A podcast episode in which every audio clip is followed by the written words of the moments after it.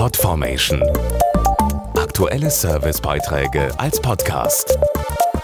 Regelmäßige Infos und Tipps aus den Bereichen Gesundheit und Ernährung. Am 22. März ist Weltwassertag. Ausgerichtet wird er alljährlich von den Vereinten Nationen, um den Menschen immer wieder die Bedeutung von Wasser als wichtiges Lebenselixier ins Gedächtnis zu rufen. Deutschland kann in diesem Zusammenhang geradezu aus dem Vollen schöpfen, beispielsweise durch rund 500 Mineral- und Heilwasserquellen Land auf und Land ab. Wässer liefern uns Flüssigkeit, die der Körper braucht, um richtig zu funktionieren. Das ist klar. Doch Mineral- und Heilwässer können noch mehr, weiß die Ernährungswissenschaftlerin und Fachbuchautorin Corinna Dürr. Die meisten Mineral- und Heilwässer enthalten besonders viele Mineralstoffe. Sie tragen zum Beispiel dazu bei, unseren Körper mit reichlich Calcium oder Magnesium zu versorgen.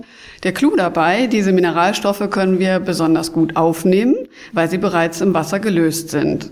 Noch ein Vorteil, im Gegensatz zu anderen Lebensmitteln bekommen wir hier große Mengen an Mineralstoffen ganz ohne Kalorien. Außerdem können Heilwässer auch bei Alltagsbeschwerden helfen, die jeder kennt. Kalziumreiche Wässer stärken zum Beispiel die Knochen und können so helfen, einer Osteoporose vorzubeugen.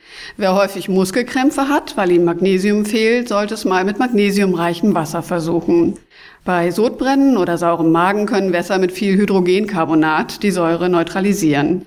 Und Wässer mit viel Sulfat können eine träge Verdauung in Schwung bringen.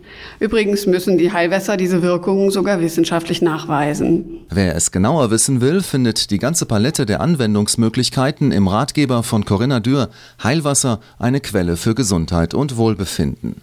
Umfangreiche Infos gibt es auch auf der Webseite heilwasser.com. Podformation.de Aktuelle Servicebeiträge als Podcast.